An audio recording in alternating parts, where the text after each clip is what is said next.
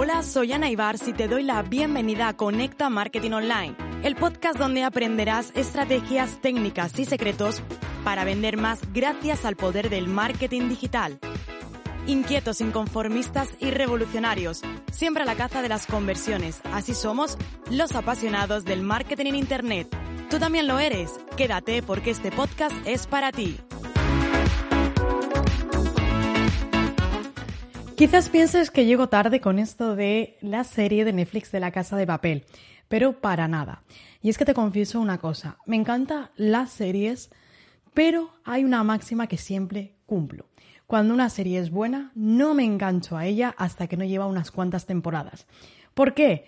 Porque la espera a mí no me gusta nada y hace que no lo disfrute. Así que siempre que comienzo una serie, normalmente es porque lleva ya unas cuantas temporadas. Y precisamente me he enganchado a la casa de papel estas últimas semanas. Estoy grabando este episodio en octubre de 2021, cuando hace ya un par de años, año 2017, que se lanzó la casa de papel. Por un lado es verdad que tenía en mente y estaba viendo otras series y por otro lado es que me gusta cuando van siempre a partir de la tercera, cuarta temporada es cuando yo me uno. Porque como te decía, no me gusta eso de la espera, no me gusta tener que esperar 5, 3, 4, 5, 6 meses para ver la siguiente temporada. No me gusta. Inclusive hasta un año ha habido con la casa de papel. Y la estoy viendo. Y te voy a reconocer que he visto hasta la temporada número 4 en dos semanas. Eso es lo que a mí me gusta. Disfrutar, ponerme por la noche unas cuantas horas a disfrutar de una buena serie. No me gusta verla media hora, una hora, luego de tres, cuatro días otro episodio. No, me gusta verla realmente del tirón porque es personalmente cuanto más lo disfruto y también mejor saco los aprendizajes. Así que ahora que ya la he terminado, ahora sí que de verdad puedo compartir tres enseñanzas que me ha mostrado, tres enseñanzas que puedo aplicar en el día a día y podemos llevar a una serie de Netflix a lo que está ocurriendo en su trama también a nuestro mundo, al mundo del marketing. Así que voy a compartirte las tres enseñanzas que yo extraigo. La primera de ellas, siempre tenemos que tener un plan B. Hay en ocasiones que preguntamos, ¿cuál es tu plan B? Y suena muy bonito decir, no tengo un plan B, solo tengo un plan A. Eso está muy bonito y está genial en las películas, pero no con tu negocio en el sector, mucho menos del marketing. Tienes que tener alternativas, sobre todo porque tú tienes un negocio y es posible que haya gente que dependa de ti. En mi caso tenemos empleados. Y no puedo decir a mis empleados si algo no va bien, no tengo plan B. Siempre hay que tenerlo. Así que tienes que establecer cuáles son las posibles opciones, las posibles salidas, establecer las alternativas y casuística de qué va a ocurrir si tras planificar mis objetivos anuales, algo de lo que hablábamos en episodios anteriores, ¿qué ocurriría si no consigo este objetivo? ¿Cuál sería la alternativa por la que yo iría? O también evaluar las diferentes casuísticas que pueden darse en el mercado. Esto realmente es algo que nos enseña el profesor, cómo absolutamente para todo tiene un plan. Inclusive cuando todo va mal, si has visto la serie, está el plan Chernóbil, ese último plan cuando todo, nada tiene solución. Igualmente, si llega a ese punto de nada tiene solución, este es mi último plan. Pues exactamente en tu negocio tiene que ser lo mismo. Cuando estás estableciendo esos objetivos anuales, es necesario que establezcas cuáles son los diferentes planes o las diferentes alternativas por si no alcanzas el objetivo o por si no ocurre lo que tú quieres o lo que tú esperas. Tokio, Río, Berlín, Denver, algunos de los personajes de la casa de papel, cada uno de ellos con una actitud, con una predisposición, con un comportamiento y con un pasado también muy diferente. ¿Sabes cuál es la única manera de conseguir que todos ellos estén unidos ante las adversidades?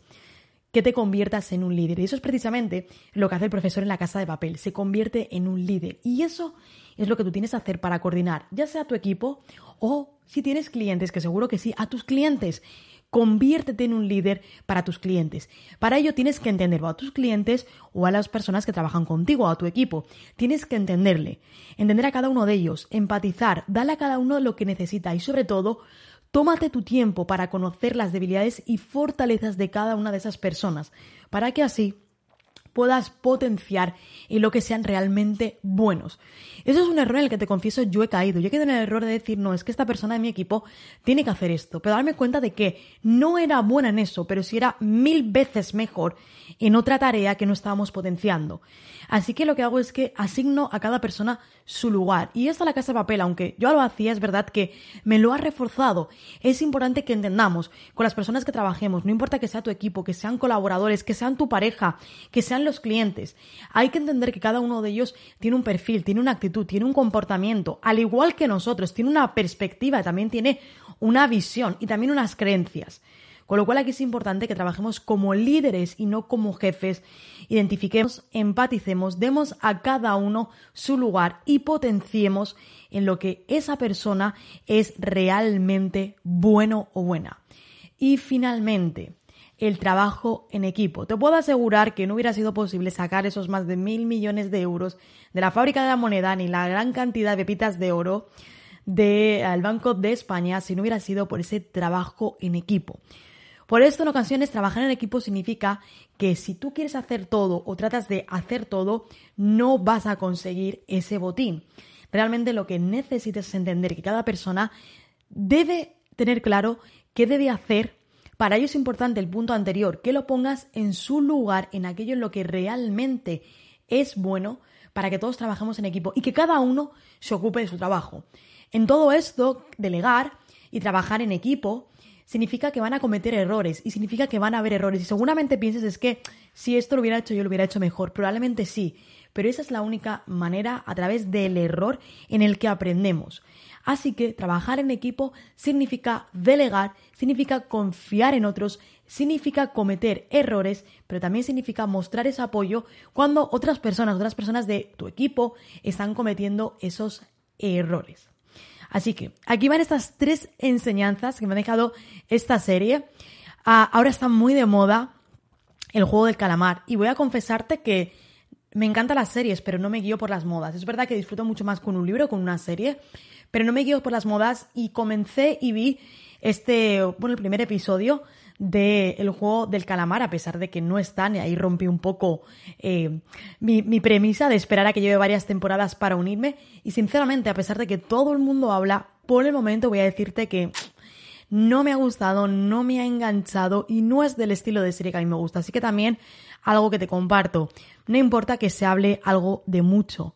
Si al final no va contigo, si al final no te gusta, si no te da ese punto que tú quieres de distracción o ese punto de hobby, simplemente no tienes por qué verlo, por qué hacerlo.